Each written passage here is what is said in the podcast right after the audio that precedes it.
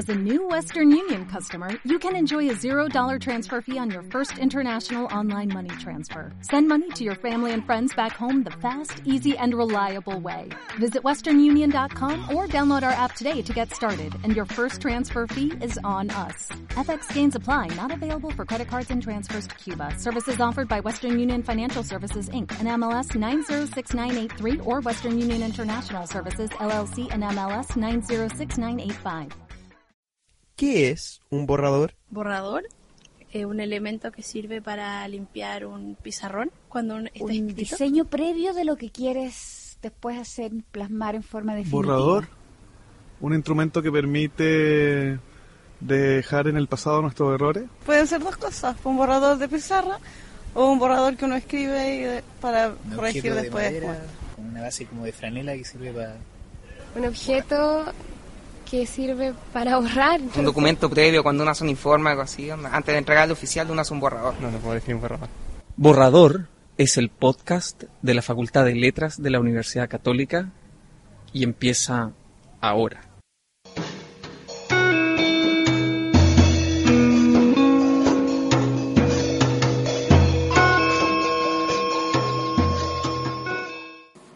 Estamos en un nuevo programa de Borrador, el podcast de la Facultad de Letras de la Universidad Católica. En esta oportunidad, junto a la profesora Irene Prüfer, que nos visita desde la Universidad de Alicante, del Departamento de Traducción e Interpretación, y eh, aceptó gentilmente entrevistarse con nosotros y tener una conversación eh, sobre, digamos, su trabajo como traductora, sobre sus proyectos, sus investigaciones y lo que eso implica y cómo se inserta eh, en este contexto de nuestra universidad, la Facultad de Letras de la Universidad Católica. Bienvenida Irene, muchas gracias por este, por tu tiempo y por esta entrevista. Buenos días, muchas gracias por eh, estar dispuesto a hacerme esa entrevista y también al principio quiero agradecer a esta universidad, esta facultad y especialmente a la mm, directora del, em, del posgrado, eh, Isabel Diegues, que me ha acogido aquí junto al decano con muchísima eh, eh, con muchísimo interés y muchísimo cariño y mucha, bueno, todo lo que esto implica para recibir a una persona del extranjero. Realmente me siento muy bien acogido aquí en esta universidad. Uno de los eh, temas mm, de tu carrera que es, muy especial para nosotros, muy querido, es tu experiencia en la traducción de Papelucho. ¿no? Sí. ¿Puedes contarnos algo? Porque tenemos que abrir la conversación desde algún lugar que sea próximo a las personas y me parece que ese puede ser una de las características más que te ligan más a Chile. Sí, eh, perdón, que mm, claro, el- la relación con Papelucho, esto tiene una eh, larga historia y eh, me siento eh, eh, muy sorprendida aquí en Chile que, mm, que me admiran o me acogen también porque soy aparentemente la traductora al alemán de Papelucho. Y eh, esto va unido al también la sorpresa que me llevé hace unos años cuando me mandó una amiga chilena desde aquí de Chile unos recortes de periódicos sobre la actual eh, recepción que hay en Chile del papelucho, donde lo llamaban el héroe nacional. Esto me sorprendió muchísimo que un libro infantil pueda obtener tantas dimensiones y tan buen eh, acogimiento entre la sociedad chilena. Y eh, me ha entregado muchísimo. Y eh, el acercamiento mío a Papelucho eh, no es por una cuestión personal o un amor eh, al pueblo chileno, que, que, bueno, que por supuesto que lo he eh, obtenido mientras tanto, pero inicialmente no fue eso, sino eh, es mi interés por las series de literatura infantil. Y eh, en España he empezado ya hace muchos años a interesarme por series infantiles también a través de mi lectura de literatura infantil y la lectura de mis hijos. Em, eh, me he acercado a la eh, serie de literatura infantil Celia, que es de Elena Fortún, que pienso que aquí en Chile mm, casi no es conocida. Em, pero y entonces en ese marco de em, del interés y de la investigación mía, eh, pues he preguntado hace hace ocho o nueve años a una amiga chilena que tengo que encontré en Buenos Aires, me dije, le pregunté si no había otras series en Sudamérica eh, muy conocidas y que pertenecían al canon de la literatura infantil eh, tradicional, eh, a los clásicos de la literatura infantil, y ella me dijo enseguida Papelucho. Y en eso, hace siete años, ella me trajo a Buenos Aires, donde yo estaba haciendo un año sabático. Hace siete años, eh, ella me llevó eh, la serie de Papelucho. Y em, eso fue a través de la investigación, eh, entonces, de, de, las series de literatura infantil, que hay también la serie de, del pequeño Nicolás, en Francia y otras series. Una serie que a mí me gustaba mucho cuando yo era eh, niña, que era la de Pippi Langstrumpf, eh, Pippi Calzas Largas, de Astrid Lindgren, que lo he leído por lo menos 15 veces. Y también lo he leído con mis hijos. Luego, eh, y luego también otro acercamiento a Papelucho fue a través de la docencia, porque yo llevo em, dos em, asignaturas en mi departamento desde hace años, hace más o menos 10 años o 15 años, eh, que em, es la introducción a la traducción literaria y la traducción literaria. Y eh, estas, esas asignaturas van en los dos direcciones, es decir, que traducimos tanto del alemán al español como también del eh, español al alemán. Y se supone, eso es un pequeño engaño a los alumnos, que la traducción al alemán o de la traducción de la literatura infantil es más fácil que la de eh, traducción para, eh, de literatura para adultos. Entonces, he utilizado también trozos de esas series y trozos de literatura infantil para la traducción en, la, eh, en las clases eh, al alemán. Y ahora cuéntame un poco, porque dentro de esta experiencia amplia que tú has tenido en la traducción de literatura infantil y juvenil, ¿Cuál identificas tú que sería uno de los tópicos centrales de la problemática de traducir esta literatura que tiene un contexto muy preciso de uso de los términos, tu experiencia en, hmm. terminología? ¿Cuál, ¿Cuál es para ti, digamos, el, foco, si se pudiera, para nuestra audiencia general, explicar, digamos, en problemas concretos de traducción, digamos, en el que ustedes se enfrentan al traducir la literatura infantil y juvenil? Bueno, en general em, es eh, la literatura infantil y juvenil es un texto que expresa muchísimos sentimientos. Em, y em, eh, tiene eh, un lenguaje coloquial que se supone que es fácil de traducir, pero no es tan fácil de traducir. Y luego también tiene, contiene normalmente muchísimos diálogos. ¿no? Entonces, esos son las, eh, los grandes ejes. ¿no?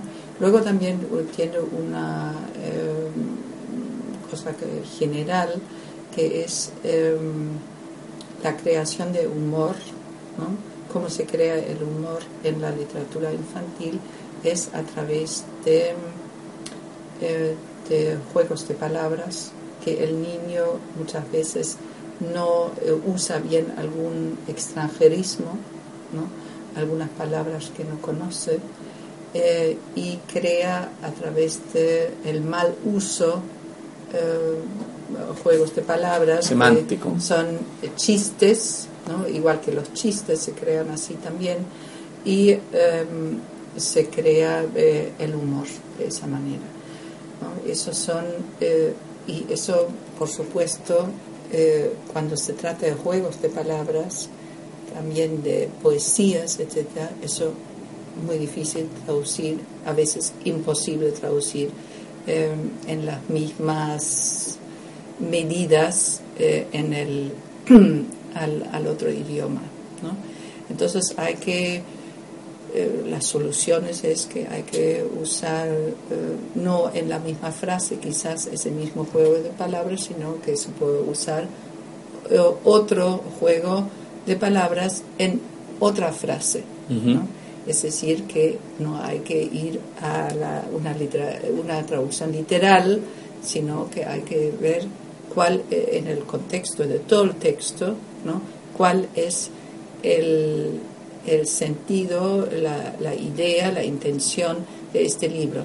El libro de literatura infantil es normalmente divertir y también la traducción, la traducción de, la, de ese libro, eh, normalmente el gran incentivo, la- el gran objetivo de la traducción es el aprendizaje intercultural, que sobre todo en Europa es ahora mismo, bueno, hace ya 20 años, ¿no?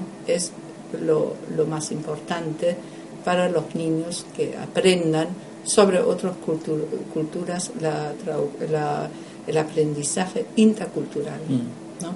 No sé si en Chile esto, la enseñanza en ese sentido es tan importante porque claro que los chilenos supongo que no se van ven enfrentados tanto con tanta inmigración, aunque también los No, sí existe, años, ¿no? de todas maneras. eh, De todas Sí. maneras, está siendo cada vez un tema más importante, sobre todo además eh, respecto del acceso que se tiene a través de las redes globales de contextos que no son los nuestros y por lo tanto también ahí está la Mm. formación de una apertura, eh, por ejemplo, no tan solo respecto de la traducción a otras lenguas, sino de los distintos tipos de español que se Mm. Sí. hablan en América respecto del de España, por ejemplo. Claro, sí, sí. Ahora, dentro de tu experiencia como, como profesora, eh, digamos, y en todos los, los- los grados eh, que has tenido, ¿cómo ves tú el desafío actual con las nuevas tecnologías de la información? ¿Cómo, cómo ves inserto el contexto de la traducción en, ese, en este nuevo medio, por decirlo de alguna forma? Em, con las nuevas tecnologías, eh, ¿te refieres a los programas de traducción? Eh, bueno, la traducción automática, por ejemplo, esto es eh, no se puede aplicar a ese tipo de traducción, eso es imposible.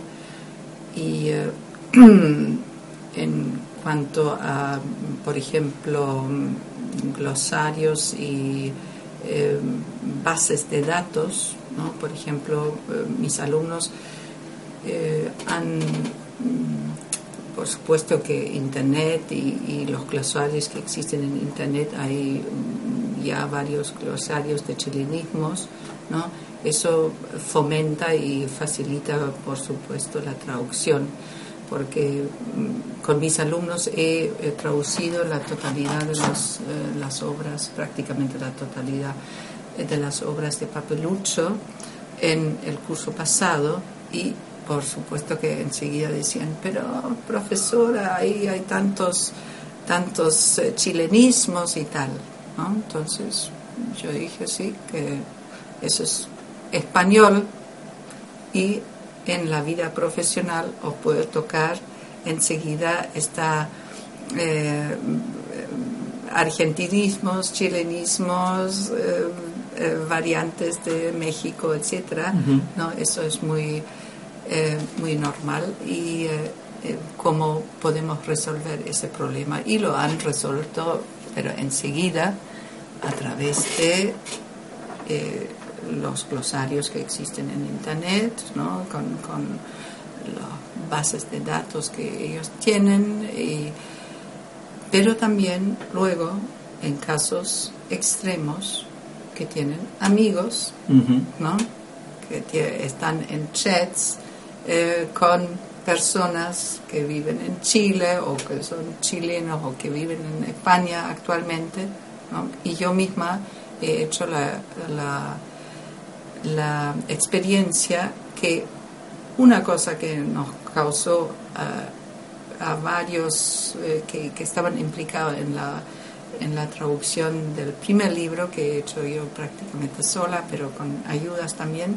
Me ha ayudado en última instancia la nana de la profesora Diegues, ¿no? que me ha resuelto una cosa que me parecía totalmente incoherente en el texto, tanto en el en el original como también en, en lo que había traducido.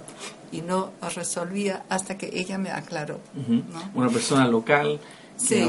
sí. Ahora, en este sentido, em, y pensando un poco más en el ámbito académico, eh, ¿bajo qué teoría, digamos, tú estás trabajando? ¿Cuál es la teoría, digamos, que marca esto? Sí, yo, eh, bueno, desde hace muchos años, eh, o desde que empecé a investigar y eh, trabajar como docente en la traducción, soy partidaria de la teoría funcionalista de Christiane Nott, que ha estado varias veces allá aquí dictando clases en el posgrado y la aplicación del funcionalismo va perfectamente con la traducción de este, este libro.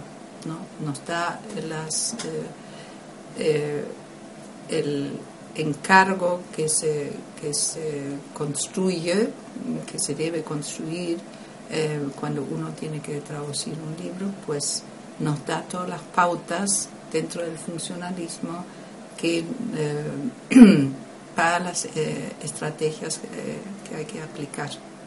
Puntualmente. Ahora, dentro de los proyectos que aparecen, digamos, en que tú has participado, eh, está la mención a la relación de Alexander von Humboldt. Ah, sí, Y bueno, nosotros estamos junto al contexto general académico de Chile en preparación del próximo Congreso Humboldt que se va a realizar en Chile en enero del 2014 y, por lo tanto cuéntanos un poco de, de, esa experiencia también que tú tuviste eh, con la traducción, digamos, de su relación con Cuba, también tienes experiencia en, la investigación sobre viajeros científicos y literatura de viajes. Si pudieras abrirnos un poco más hacia ese lado de tu experiencia. Sí, sí, bueno, yo también desde hace muchos años estoy eh, investigando sobre Alexander von Humboldt, también eh, desde el punto de vista de la traducción, porque eh, hemos tenido proyectos para nuevas traducciones del eh, Essay Politique eh, sur l'île de Cuba, que el ensayo sobre Cuba, de, el, ensayo político sobre Cuba de Alexander von Humboldt, que descubrí bueno, que fue escrito originalmente en, eh, como casi todas las descripciones de sus viajes a Centroamérica y Sudamérica en francés y hemos hecho nuevas traducciones sobre eh, al alemán y al español. y em, bueno, dentro de ese marco he investigado también eh, el, el mayor eh, mm, artículo o capítulo de ese libro del ensayo político sobre, eh, sobre Cuba es la esclavitud. Entonces me he dirigido posteriormente hacia la investigación de las antiguas y modernas maneras de formas de esclavitud y porque es uno de los más importantes anhelos de Alexander von Humboldt de eliminar la esclavitud. Hoy en día yo pienso que, eh, bueno, hubo mucha investigación de Alexander von Humboldt en cuanto a sus investigaciones geográficas, eh, geológicas, eh, de fauna y flora en general, etcétera, pero algunas de esas investigaciones, por supuesto que han sido obsoletos, han quedado obsoletos hoy en día. Y mm, lo que más se destaca actualmente en la investigación sobre Alexander von Humboldt es su eh, manejo del error y también el, eh, el reclamo de los derechos humanos. Ahora, en este sentido, eh, en tu experiencia ah, de, la conciencia de, de, traductora, digamos, eh, seguramente también hay un efecto de bilingüismo detrás de este escritor alemán, o sea, de este, de este pensador que en el fondo está pensando en alemán y está escribiendo en francés y todas estas migraciones conceptuales que seguramente deben transparentarse en el texto de Humboldt, ¿no? Eh, sí, el texto de Humboldt escrito en francés, bueno, fue escrito también junto con su acompañante Aimé de Bonpland, eh, que era francés y Em, él decía que él eh, se ha sentido totalmente español cuando estaba en las colonias eh, españolas, no por, por, la colonización, sino por el idioma. Y también ha sido, bueno, luego se quería convertir también en ruso con el planificado viaje a Rusia, lo que no ha logrado, evidentemente, pero él eh, en esa época, claro que era muy famoso y muy común que las personas hablasen fantásticamente francés. Y el texto de Humboldt eh, que hemos traducido sobre Cuba, pues eh, contiene muchísimas palabras, tanto en francés como en inglés, como también en eh, alemán, que están insertos, no, no para, para, demostrar qué bien que hablo yo todos esos idiomas, sino porque era eh, normal. Eh, Humboldt escribió un sinfín de, de, cartas durante su vida y entonces y, se comunicaba en varios idiomas, ¿no? y por eso él también ha sido muy un poco caótico en su escritura, eh, por eso introducía en esa época tantos, eh, tantas palabras extranjeras, incluso cubanismos, claro, que se usaban porque el texto trata de Cuba, ¿no? porque él los sacaba de los archivos en Cuba, etc. Fantástico. En ese sentido, uno puede, digamos, ver cómo estos estudios eh, sobre traducción em, implican, digamos, permanentemente una mirada historiográfica que puede abrir, por ejemplo, como tú mencionas, eh, este aspecto de la relación de Humboldt y los derechos humanos y que va abriendo este nuevo, este nuevo ámbito del, del autor que en general estuvo remitido a la cuestión científica o geográfica o, como viajero, digamos, en ese sentido. Ahora, dentro de, de, este contexto, em, hemos mencionado de distintas maneras el tema de la terminología. ¿Cuál es tu perspectiva respecto de la terminología actual, de los bancos terminológicos? ¿Cuál es tu visión de ese contexto? Em, eh, los bancos terminológicos, la verdad que eh, yo soy ya, eh, estoy ya al final de mi carrera y no me quiero meter en esto, así que no es mi campo, ¿no?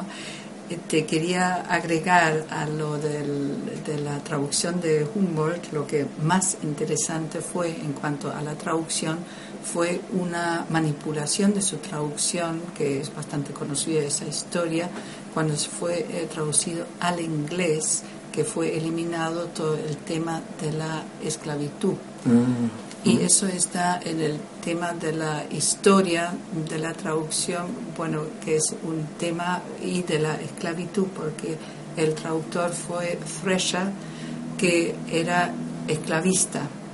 Y eh, en aquella época él votaba o quería hacer eh, un campo idóneo para eh, el, presidente que se pronunciaba en aquella época en América en pro de la esclavitud. Eso fue el tiempo. Entonces, eso es lo que me interesaba tanto, ¿no? No tanto la terminología, sino el Em, la manipulación y la política que se introducía en la, en la traducción. Y esos son temas que más me interesan que la terminología en sí, aunque eh, también estoy haciendo ahora un, un pequeño campo de eh, un pequeño glosario de todos los chilenismos que aparecen en papelucho que he visto aquí en una eh, en internet también hay un artículo que prevé esto, ¿no? Y eso me parece interesante. Mm. En el campo terminológico sí que me interesa. Lo que pasa que de las eh, esos bases de datos eh, no entiendo mucho. Cuénteme, y para ir ya cerrando nuestra conversación, em, ¿cuál es de todos los papeluchos el que te gusta más? A mí me, fascinó em, el papelucho historiador, porque como ve la historia, me parece genial, ¿no? Cómo interpreta la historia y, eh, claro, la ironía que, que, conlleva todo esto de considerar los héroes, etcétera es eh, justamente lo que creo que es lo que necesita Sudamérica, ¿no? La relación crítica y irónica con su propia historia, porque el sudamericano, yo conozco mucho de Argentina más que Chile, pues eh, claro, tiende a glorificar mucho. Sus pequeños actos. sí. Bueno, Irene, eh, muchas gracias por tu tiempo, muchas gracias por dar el espacio eh, para poder, digamos, contarles a nuestros auditores de este podcast de la Facultad de Letras y mm, esperamos que en una próxima visita eh, podamos seguir conversando. muchas, gracias.